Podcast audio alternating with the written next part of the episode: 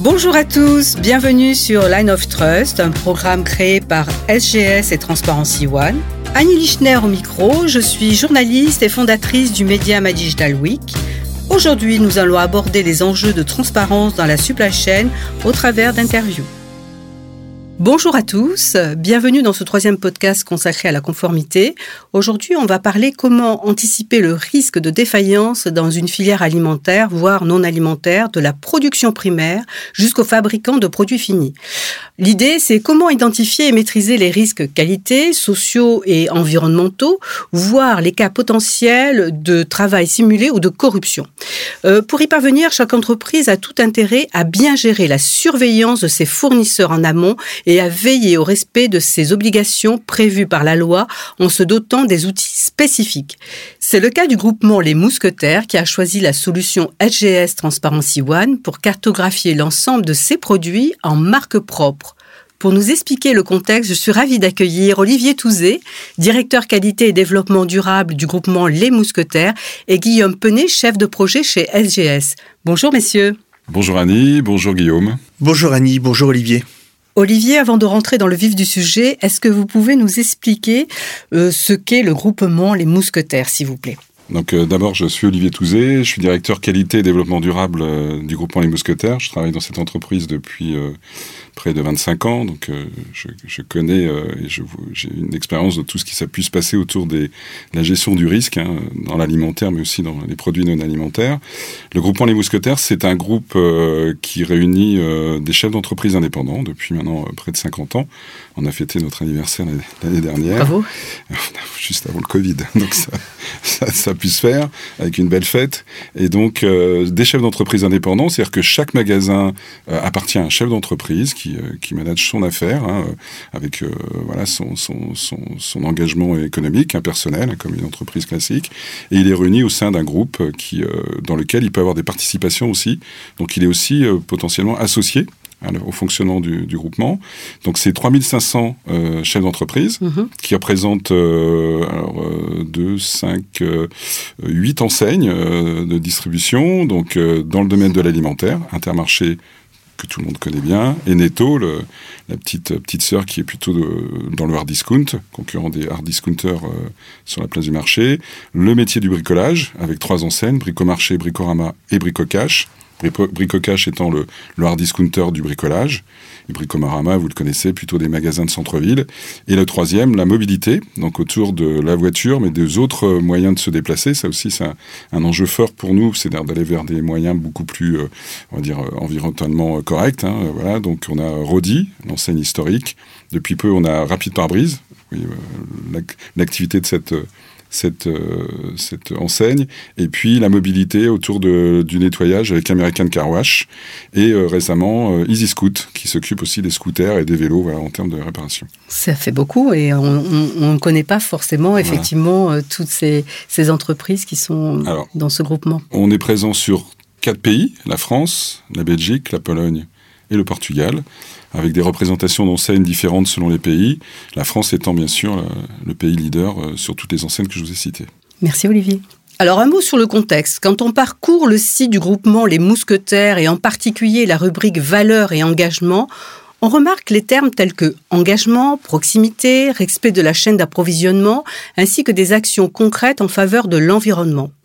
Olivier, pouvez-vous s'il vous plaît nous expliquer pourquoi vous avez souhaité aller plus loin avec vos produits à marque propre? Merci Annie, oui bien sûr. Euh, je pense qu'avant de parler des produits bio, je, voudrais quand même situer le contexte de cette démarche qui, euh, qui date déjà depuis euh, à peu près une, plus d'une dizaine d'années qu'on a démarré cette démarche de transparence et de traçabilité.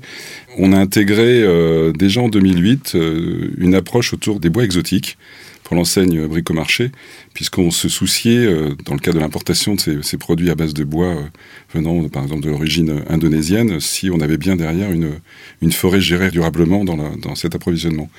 Et puis petit à petit, euh, on s'est structuré euh, au contact de la société civile. Hein, les ONG, bien sûr, euh, nous ont un peu challengé sur ces sujets-là, que ce soit la partie sociale hein, de nos approvisionnements la partie environnementale. On a donc pris attache auprès d'une organisation qui s'appelait à l'époque TFT, The Forest Trust, et maintenant Earthworm, qui nous a accompagnés sur tous les sujets en lien avec un programme de la lutte contre la déforestation, sujet qu'on évoque de plus en plus, et encore cette année avec la problématique du soja au Brésil. Et donc, petit à petit, on a construit cette, cette démarche qu'on a appelée achat responsable, c'est-à-dire acheter, euh, c'est normal, il y a un prix, euh, il y a euh, trouver l'approvisionnement, ça c'est important aussi, parce qu'on peut mhm. avoir des problèmes de sécurisation hein, sur nos achats. Et maintenant, il y a toute la maîtrise du risque qualité historique.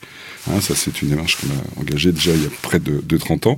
Mais le social, où sont fabriqués les produits, comment ils sont fabriqués, par qui, dans quelles conditions, et bien sûr le risque environnemental. D'accord.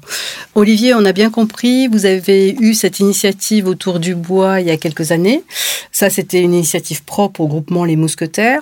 Est-ce que ce genre d'initiative, vous avez réussi à la développer sur d'autres filières, notamment euh, le bio, par exemple? Donc, euh, comme je l'expliquais, on a structuré cette démarche de façon volontaire, mais face à des enjeux quand même qui s'annonçaient euh, hum. Hein, de plus en plus, comme euh, l'enjeu de la déforestation ou l'enjeu de la protection euh, de la sécurité, de la santé des collaborateurs, quelle que soit l'usine dans laquelle on va chercher nos produits. Hein. C'est pour ça qu'on est, on est rentré aussi dans une initiative qui s'appelle le BSCI à Bruxelles, Business Social Compliance Initiative, pour faire des audits sociaux partout où on achète.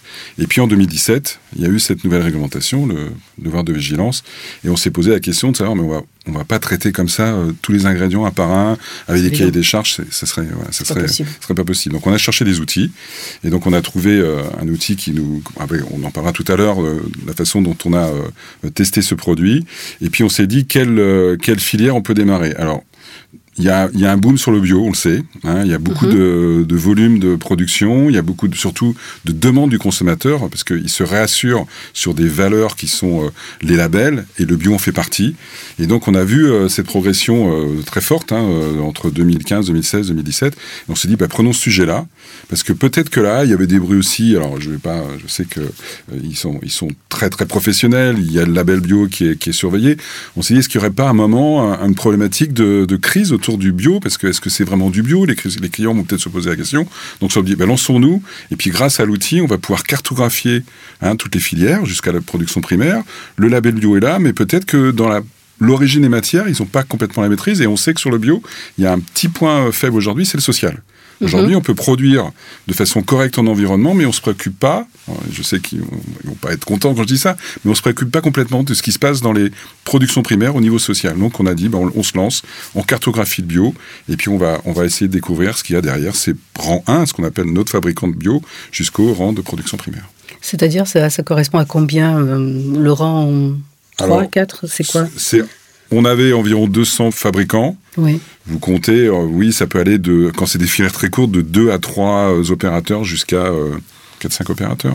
Et juste pour que ce soit clair dans mon esprit, c'est la filière bioalimentaire. On n'est pas dans le biotextile. Pour l'instant, on a démarré oui, en 2018. Quand on a démarré le projet après une phase de test, on a démarré sur le bioalimentaire. OK. Donc, on va parler de ce fameux outil, cette cartographie, la technologie de SGS. Guillaume, est-ce que vous pouvez nous expliquer un petit peu le, périmètre d'activité de SGS, justement? Oui, bonjour Annie. Donc chez SGS, nous sommes leader mondial de l'inspection, du contrôle, de l'audit, de la certification. On est présent dans plus de 150 pays dans le monde, euh, à travers 2800 bureaux et laboratoires. Et donc nous avons la possibilité pour mener à bien ces euh, campagnes de cartographie, de rentrer en contact avec les différents fournisseurs dans leur langue, dans leur culture, pour euh, pouvoir les accompagner euh, dans cette démarche Transparency One. Guillaume, on, on l'a compris, l'évolution de la réglementation sur le devoir de vigilance et de transparence des entreprises a poussé par exemple, le, groupement Les Mousquetaires a renforcé ses outils de management de traçabilité et aussi lancé une démarche avec ses fournisseurs de surveillance sur l'ensemble de la filière jusqu'à la production primaire. Euh, comment définiriez-vous votre solution et comment s'applique-t-elle à ce genre d'activité chez le groupement Les Mousquetaires? Donc SGS, nous sommes partenaires de Transparency One, euh, qui est une plateforme en ligne et qu'on peut définir comme un réseau social d'entreprises euh, qui va connecter entre eux les différents intervenants d'une chaîne d'approvisionnement et ainsi permettre de partager des informations sur les conditions de fabrication du produit, sur euh, les matières premières, sur les certifications dont on peut disposer pour répondre aux différentes demandes de transparence et de visibilité des clients. Quand on parle de réseau social, c'est en fait la possibilité d'avoir des échanges euh, relativement euh, forts avec tous ces fournisseurs et, essayer de faire en sorte que tout le monde joue le jeu. Absolument, tout à fait. Alors il y a un gros travail de pédagogie que l'on fait au niveau SGS pour accompagner les fournisseurs, pour leur apprendre à rentrer sur cette plateforme. Et surtout, ils ont tous un intérêt. On est dans une démarche gagnant-gagnant et tous les fournisseurs ont un intérêt à participer à cette démarche et à rentrer sur cette plateforme, non seulement pour être transparent vis-à-vis de leurs clients, mais également, eux vont pouvoir avoir une visibilité sur leurs propres fournisseurs également. Olivier, vous avez choisi la plateforme SGS Transparency One. Pouvez-vous nous expliquer vos critères de choix, s'il vous plaît? Comme on l'a expliqué, il était euh, devenu indispensable, puisqu'on était euh, obligé et éligible au devoir de vigilance, de mhm. euh, cartographier l'ensemble de nos chaînes à risque. Donc, on en parlera tout à l'heure. Je vous dirai quelles sont, quelles sont les, matières premières qu'on teste avec l'outil SGS Transparency One. SGS Transparency One nous a apporté voilà, cette facilité de pouvoir ouvrir à tous nos fournisseurs qui fabriquent pour nous des produits à marque propre, un outil, euh, comme l'a expliqué Guillaume euh, tout à l'heure, un outil en réseau social facile euh, d'accès, une plateforme numérique dans laquelle on vient mettre des informations, accompagnées en plus par la société SGS hein, partout dans le monde, puisque c'est la grande force des SGS, c'est de mmh. pouvoir avoir des, mmh. des, bureaux mondiaux et donc dans la langue du pays où se trouve le fournisseur. Donc ça, ça a été déjà un des critères de choix. Après, c'est vrai que sur la l'as du marché de ce type d'outil, ben, euh, c'est l'outil qui s'est présenté. Et puis on parlera, je vous parlerai juste après euh, du pilote qu'on a fait, puisque on, sentait qu'il y avait des craintes se mettre en place au niveau des fabricants. On dit oui, mais moi j'ouvrirai pas mon, mon, approvisionnement. Euh, il y a de la confidentialité. Vous allez vous en tant qu'acheteur l'utiliser pour faire de la négo. Enfin, c'est des choses qu'on a entendues et que Guillaume, je pense, confirmera dans tous les échanges qu'il a avec ses fabricants. Donc on a testé. On l'a testé avec des usines à nous, puisque vous savez. Euh, vous avez fait un pilote au départ Oui, on a fait un pilote. On a des usines. Hein, ça, c'est la particularité aussi de, du groupement des mousquetaires. On est propriétaire de 60 usines agroalimentaires. On est le quatrième euh, industriel agroalimentaire aujourd'hui en France donc on a choisi quatre usines et on a mis le, projet en pilote. On a eu les mêmes freins que ce qu'on avait imaginé, c'est-à-dire que ils nous ont dit oui, mais euh, la chaîne va pas s'ouvrir, on va avoir des difficultés à faire remonter les données, vous allez voir. Et puis on a eu des succès. on n'a pas eu 100% de succès, on a eu des succès, mais on s'est dit on y va. On y va et on a choisi les bio parce que par rapport à ce que j'ai dit tout à l'heure, on y va et en fin 2017, on a fait un, un bilan de ce pilote avec nos quatre usines et puis on a dit en 2018, on lance le projet. Olivier, est-ce que vous pouvez nous expliquer comment s'est déroulée euh, la mise en place de ce projet? Avec un exemple peut-être, avec une filière, euh, dites-nous. Euh. Alors tout à fait, donc on a testé l'outil, puisqu'on n'achète pas un outil sans l'avoir testé. Je m'en doute. donc on l'a testé auprès de nos usines, on a pris quatre usines euh, qu'on a choisies, dont euh, des usines qui fabriquent euh, pour nous des plats préparés à base de, crevettes. Et donc on a testé l'outil. Alors les, réticences étaient les mêmes que, que ce qu'on avait imaginé lorsqu'on a lancé l'outil, c'est-à-dire oui, mais on n'obtiendra pas les informations de l'opérateur qui me suit, et puis ainsi de suite jusqu'à la production primaire, puisqu'on en parlera tout à l'heure, il y a des aspects de confidentialité qui veulent pas. Donc, donc on, a, on a ouvert le sujet, les résultats ont été euh, à 100%, mais ont été satisfaisants et les retours positifs. Et sur l'exemple euh, des crevettes, on se posait la question de savoir de quelle origine étaient les crevettes qui étaient dans ce plat préparé. Et donc, grâce à l'outil, on a pu remonter les opérateurs et on s'est aperçu que euh, ben, on avait deux origines complètement uh-huh. distinctes selon selon les cours, selon le marché, hein, selon le, la, la, comment la disponibilité de la matière. Ben, une fois les crevettes venaient d'Équateur, et puis d'autres fois, les crevettes étaient d'origine Inde. Et donc ça, ça change beaucoup l'approche parce qu'en termes de risque, hein, pour évaluer euh, euh, les risques et savoir s'il y a une problématique environnementale ou euh, sociale derrière ces fournisseurs de rang primaire, eh ben, ça nous a guidés en disant ben, donc là, oui, en Inde, il y a peut-être plus de problèmes sociaux qu'en Équateur. Donc on va avoir voilà, plus de vigilance sur une origine par rapport à l'autre. Olivier, sans, la solution de SGS Transparency One, au niveau de la cartographie, vous n'auriez pas pu savoir bah. que les crevettes, par exemple, venaient de deux origines différentes. Alors il y a deux grands intérêts. Ce que vous dites, c'est-à-dire qu'on ne peut pas connaître comme ça, puisqu'il faudrait avoir un travail de soi-même pour le faire, avec des, équipes, donc euh, la plateforme de la porte. Et puis après, c'est le contrôle. Imaginez d'envoyer des ingénieurs ou, des cabinets d'audit à les contrôler. Là, grâce à l'outil SGS Transparency One, on accède quand euh, bien sûr le réseau social se met en place jusqu'à la production primaire, on accède au certificat et donc on peut vérifier déjà sur la base de certificats, et on en parlera tout à l'heure, qu'SGS nous, nous, nous, valide, qu'il y a déjà une maîtrise mmh. voilà, documentaire, on va dire, du risque social ou environnemental. Alors, vous, l'avez évoqué, il y a eu plusieurs freins que vous avez rencontrés, notamment des, freins culturels, parce qu'il y, a, tout un aspect justement confidentialité. Est-ce qu'il y a eu des, freins techniques ou autres bah, comme dans toute mise en place d'un nouvel outil, il y, a, plusieurs choses. Alors, il y a d'abord il y a les freins parce que c'était innovant. Demander aux fournisseurs fabricants de marques propres de travailler sur la chaîne, jamais ils ont eu des demandes de ce type-là. Nous, on a toujours travaillé sur des recettes fabriquées par des fournisseurs de rang 1. Donc on travaillait sur un, échange de cahiers des charges. Donc là, on allait plus loin. Donc pour eux, déjà, ça les a perturbés. Un. Deux, on l'a exprimé, la confidentialité. Ils ne voulaient pas délivrer des informations sur la matière première. Donc tout un travail à faire, euh, Guillaume l'a expliqué, de pédagogie pour expliquer. Euh, je pense que Guillaume reviendra sur les niveaux de confidentialité qui sont possibles dans l'outil. Et puis trois, l'interopérabilité euh, entre les outils informatiques. C'est-à-dire que les fournisseurs aujourd'hui, je, je, le comprends parce qu'on a nos propres usines qui, qui, nous le disent, ont de plus en plus de demandes des distributeurs ou d'autres euh, d'autres entités de saisir et de remettre des nouvelles données dans des outils que l'on leur demande, nous, distributeurs. Donc c'était un outil supplémentaire.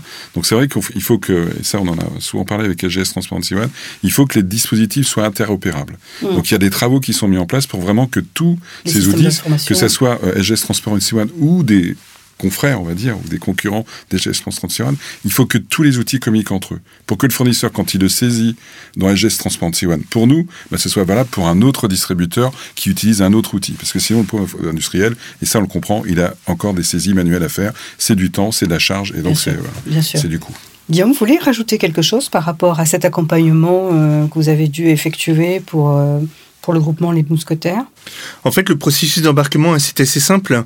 Euh, on va tout d'abord se concentrer sur les fournisseurs directs, les fournisseurs de rang 1, auprès desquels on va collecter des informations euh, sur euh, Transparency One. Et eux-mêmes vont nous communiquer les détails sur leurs propres fournisseurs, donc sur les rangs 2. On va contacter, nous, SGS, les fournisseurs de rang 2 qui vont à leur tour mettre les informations sur la plateforme.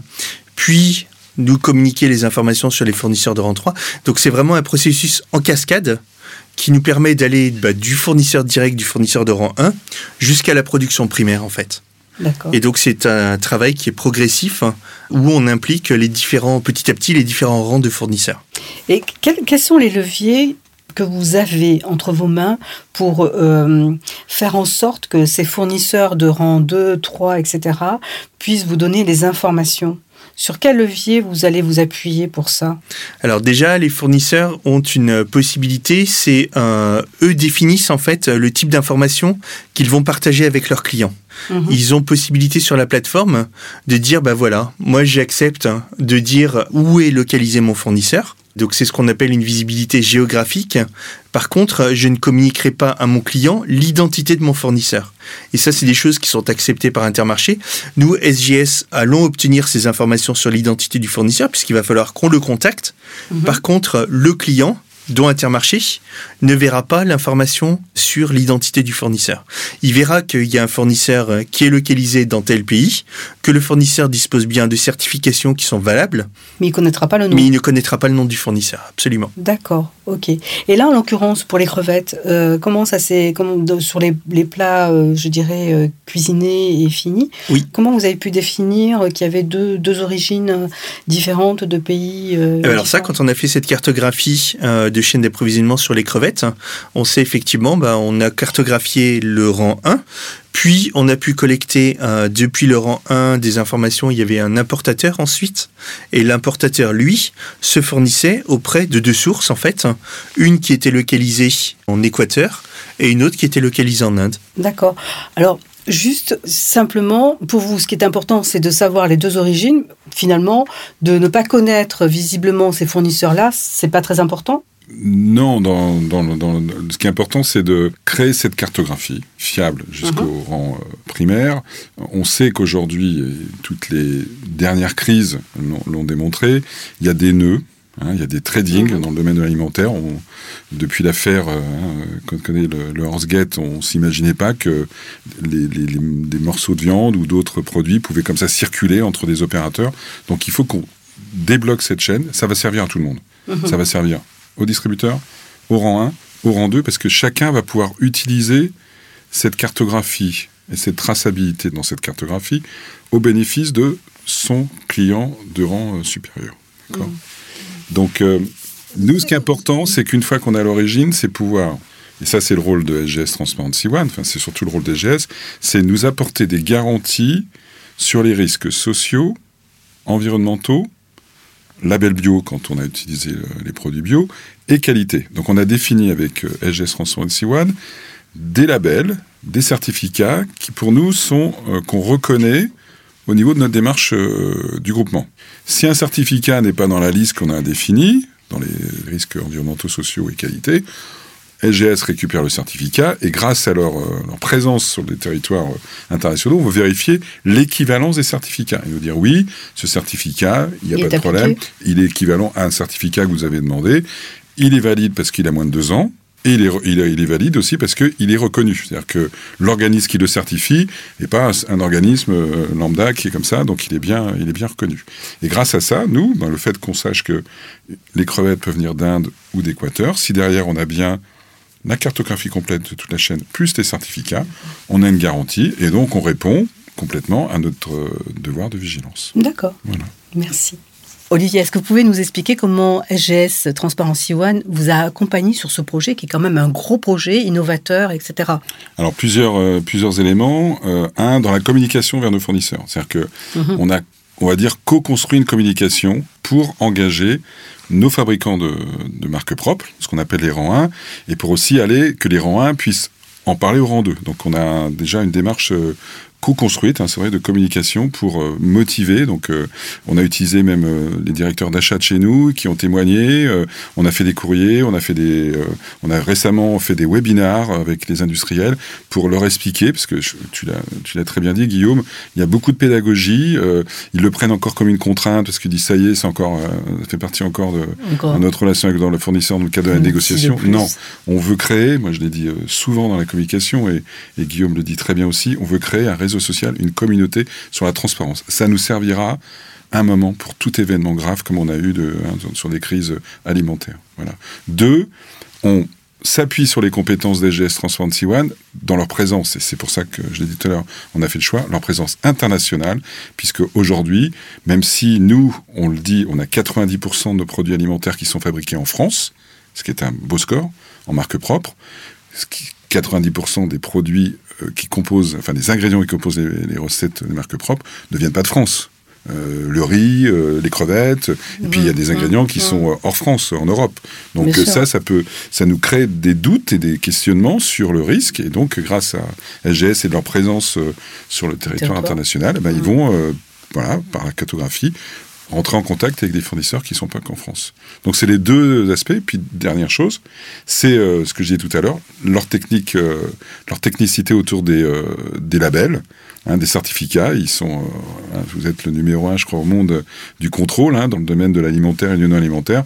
Et grâce à ça, ils peuvent valider des certificats sur tout le territoire aussi international. Et donc ça, c'est quand même pour nous une garantie de leur, de leur, de leur leur qualité, leur professionnalisme. L'accompagnement s'est fait sur toute la chaîne, en fait, de la communication, qui est l'élément central, parce que c'est vraiment, on l'a compris, il faut évangéliser, etc., jusqu'à la certification, Tout à fait. qui reste l'élément aussi euh, important, la cartographie. au milieu.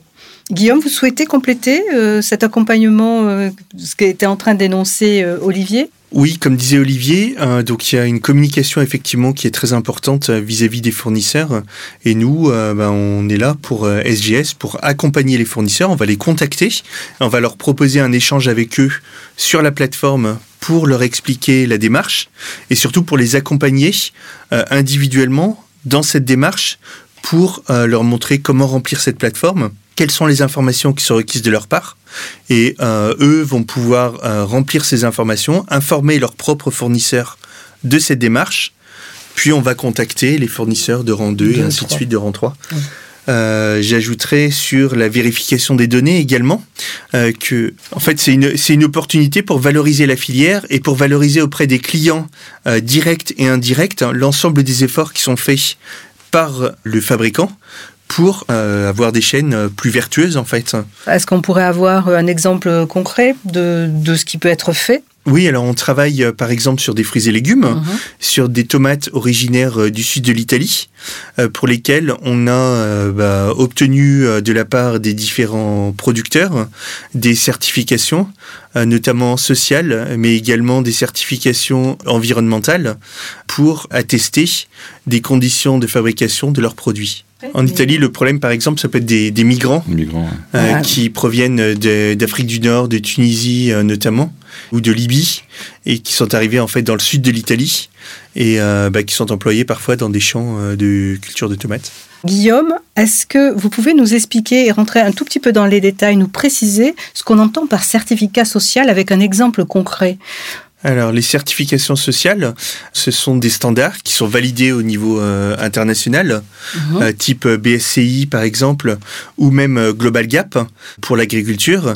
Donc il y a des auditeurs euh, qui sont allés euh, au sein des euh, différentes usines ou même auprès de coopératives et qui sont allés vérifier euh, et contrôler les conditions de fabrication, les conditions de travail au sein de ces coopératives et qui ont pu également aller auprès de euh, dans des champs en fait pour aller vérifier euh, la manière dont euh, On avait, les produits sont fabriqués. excusez-moi, on avait évoqué justement, par exemple, le, tout ce qui était cueillette d'oranges, Hein euh, par exemple, je sais pas, dans les pays méditerranéens. Oui. Alors là, le- la certification sociale, c'est quoi? C'est par rapport aux migrants? C'est par rapport Alors c'est par rapport aux migrants, oui, notamment dans le bassin méditerranéen, effectivement. L'un des principaux risques sociaux qui sont identifiés, c'est le travail de migrants qui sont du coup euh, exploités. Cette certification sociale va permettre de vérifier en fait que euh, on n'a pas de migrants qui travaillent dans les champs de culture. C'est délicat, non? On peut peut-être juste pour faire un lien avec l'OCDE, Oui. Oui. euh, les audits sociaux euh, qui sont faits à l'international, que ce soit en Italie, en Europe, en- dans le monde, s'appuient sur les principes de l'OIT, de l'Organisation internationale du travail.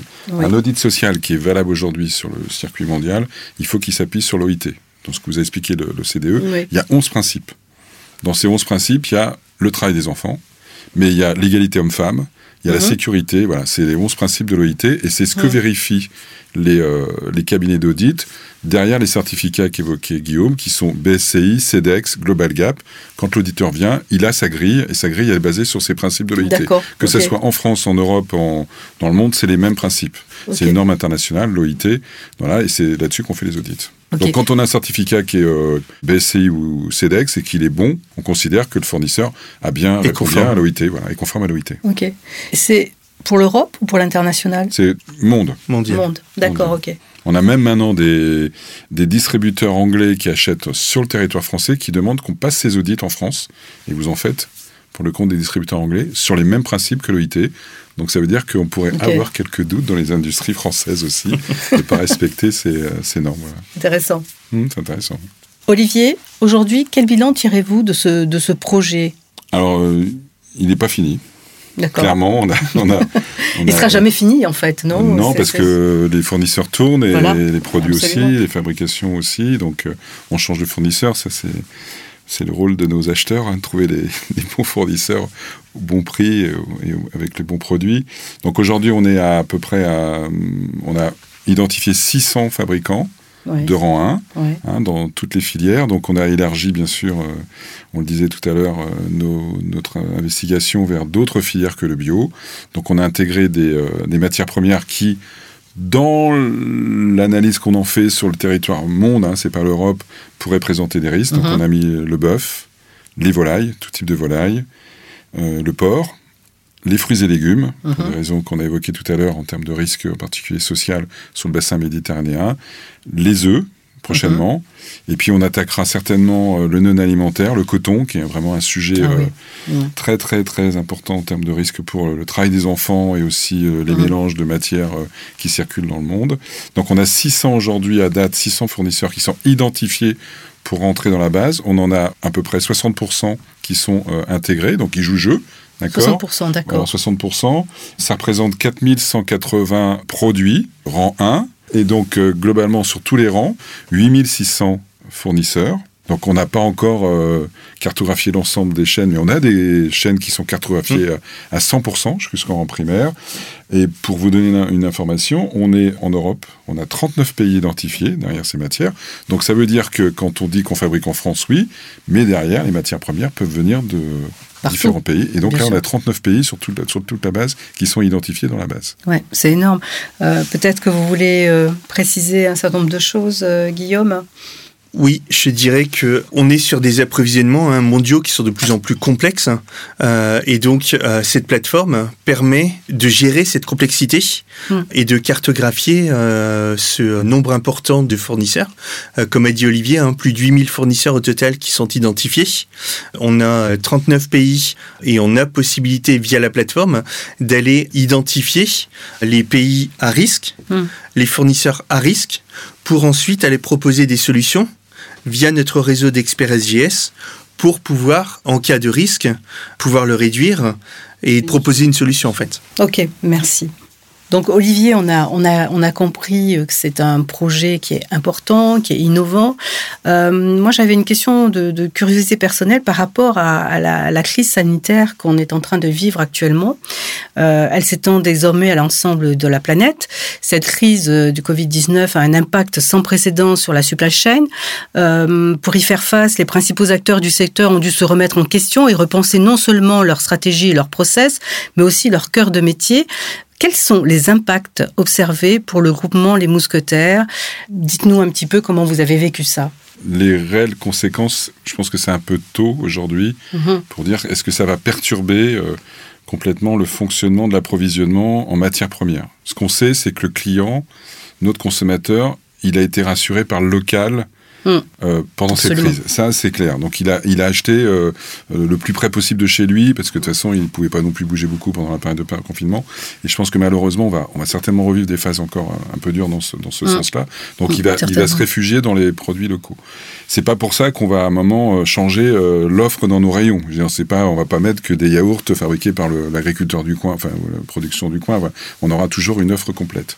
On a eu un arrêt clair. Euh, on, en a, on a échangé avec LGS Transparency One pendant les deux mois du mois de mars et avril, et on, a, on s'est dit, on peut pas solliciter les industriels dans cette phase parce qu'ils sont trop préoccupés par le fait de faire fonctionner. Et bravo à eux, hein, je veux dire, parce que bravo à tous ceux qui ont continué à assurer une activité économique pendant cette période, que ce soit nos magasins et les industriels.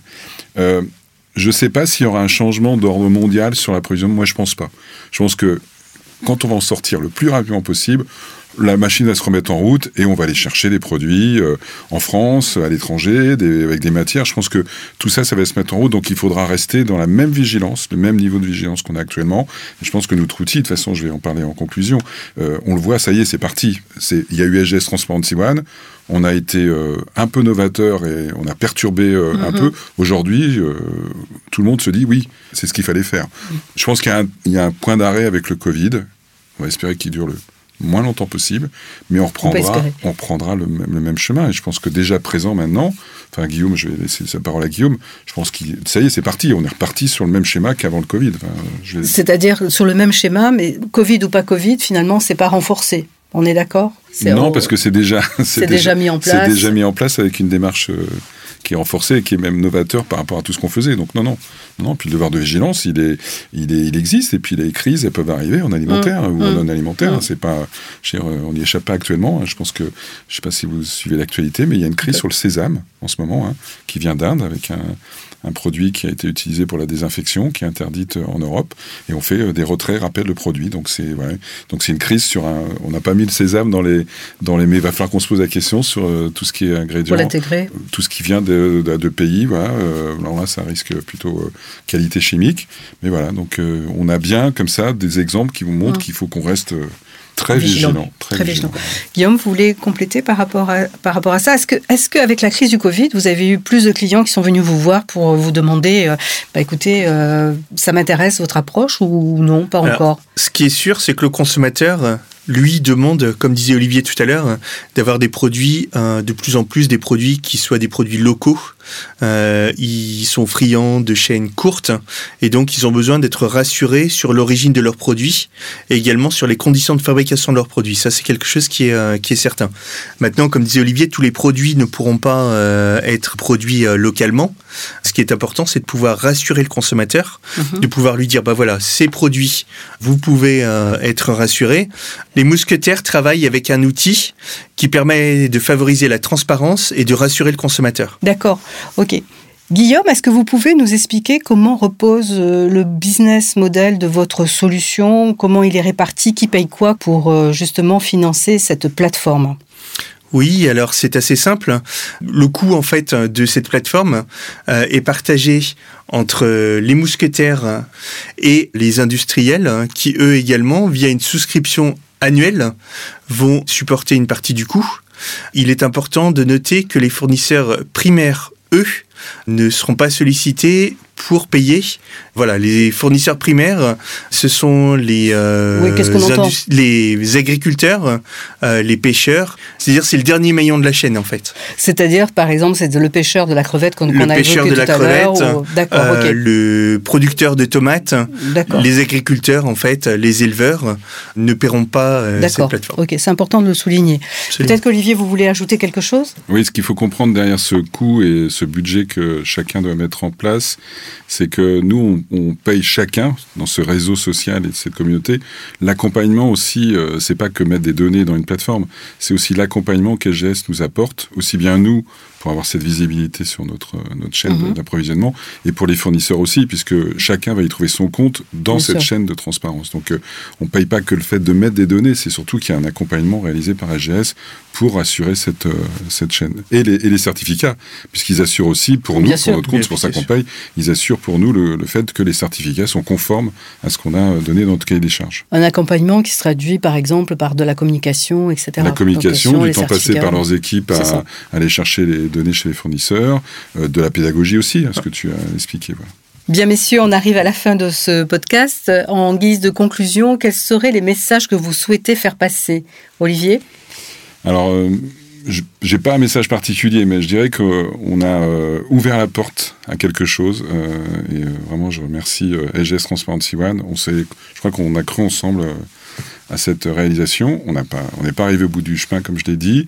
Mais ce qu'on voit maintenant, c'est que euh, derrière des problématiques euh, de digitalisation euh, des chaînes, c'est sûr mhm. que l'agriculteur aujourd'hui, il ne faut pas l'accabler, il a plein de choses à faire, on sait qu'ils sont en difficulté. Il n'a pas les outils informatiques pour enregistrer les données, donc c'est vrai qu'on a des problématiques pour aller chercher les données, pour créer de la traçabilité ou même travailler sur la transparence ce qu'on voit, c'est que ça y est, euh, les grands organismes qui gèrent euh, l'agriculture et les industriels se sont euh, mis en ordre de marche derrière, derrière, on va dire, une, entité qui, qui, est GS1, hein, qui gère tout ce qui est standard en, France et dans le monde, pour travailler sur cette transparence de la chaîne. Donc moi, ça me fait plaisir, c'est qu'on a ouvert la porte et on voit les choses se mettre en place. Et il y a un autre institut qui s'appelle Institut du commerce, dans lequel on travaillait, dans lequel vous étiez SGS Transparency One intégré, qui a aussi travaillé sur cette traçabilité alors plutôt côté euh, retrait rappel de produits vers les consommateurs pour bien assurer euh, la chaîne complète de la traçabilité descendante. Donc ce qu'on voit, c'est que, voilà, en conclusion de tout ça, c'est que bah, tout est en marche. Je pense que voilà, on est en train de prendre conscience que il faut le faire. Donc on a ouvert la porte. Mmh. Puis je dirais, en, dernier mot, euh, le consommateur, il a besoin d'être assuré. Ça c'est clair. Le Covid va encore accélérer les choses. La réglementation, il faut qu'elle soit là parce qu'il faut qu'on ait un peu le bâton pour faire avancer les choses plus vite. grâce à des outils comme GS Transmission, on va plus vite aussi dans la mise en place. Euh, nous, on a une problématique, c'est la sécurisation de nos appros. Un acheteur, lui, ce qu'il veut, c'est trouver le produit, avoir toujours le produit qu'il a dans son cahier des charges à acheter. Et dernière chose, nos enseignes, moi ça je trouve que c'est génial, les enseignes, je ne vais pas dire euh, les enseignes chez nous, même si on, mhm. va valoriser Intermarché, ont pris aussi l'engagement de faire savoir aux consommateurs les bonnes choses pour eux, c'est-à-dire le bien manger pour l'enseigne pour Intermarché ou le bien vivre pour l'enseigne Bricomarché. Voilà. Donc on l'a vu Guillaume, plus de transparence, un devoir de vigilance avec des certifications au niveau social, etc. Quel serait pour vous le message que vous souhaitez faire passer par rapport à tout ça? Alors ce que je dirais, c'est que chaque intervenant en fait trouve son compte à être plus transparent. Ça permet de valoriser les filières les plus vertueuses. Et une fois que cette cartographie de chaîne d'approvisionnement aura été réalisée, on aura identifié les chaînes vertueuses et on pourra passer à la deuxième étape qui concerne la traçabilité au lot. Donc une fois qu'on a identifié les filières les plus vertueuses, on pourra se consacrer sur certaines filières, sur de la communication aux consommateurs à travers les lots de production. Et le consommateur pourra, à travers son téléphone portable par exemple, avoir des informations sur l'origine de son produit. et dire bah voilà mon produit euh, j'achète des haricots verts qui viennent de telle origine qui ont été cultivés à telle date et à tel endroit. Super. Vivement. merci, merci beaucoup, messieurs. Merci Annie, merci Olivier. Merci Annie et merci Guillaume. Merci à vous.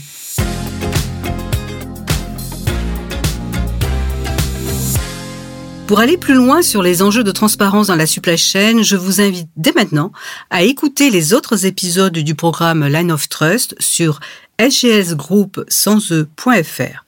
Et pour découvrir la solution digitale SGS Transparency One, je vous invite à vous rendre sur sgsgroup sans e.fr slash transparency-one.